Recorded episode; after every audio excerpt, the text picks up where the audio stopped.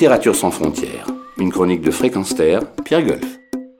Dans leur folie, nos vies, parues aux éditions Les liens qui libèrent, François Ruffin porte un regard acéré et choqué sur la gestion de la pandémie au coronavirus par les gouvernements et les multinationales qui, bien souvent, se liguent entre eux pour davantage creuser le trou entre ceux de tout en haut et les citoyens lambda.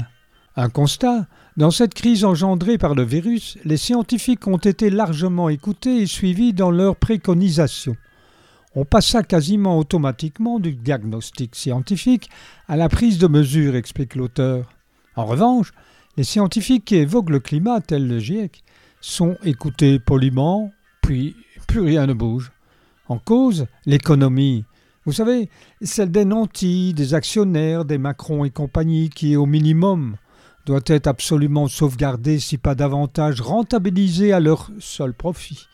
Bientôt, on atteindra une moyenne supplémentaire de 2 degrés, ce qui signifie qu'on pourrait mourir en 7 ou 8 minutes sous la pression conjointe de la chaleur et de l'humidité.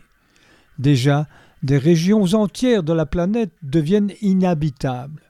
Réaction des nantis, des actionnaires et des Macron et compagnie, on n'interrompt pas les affaires. L'économie avant la vie.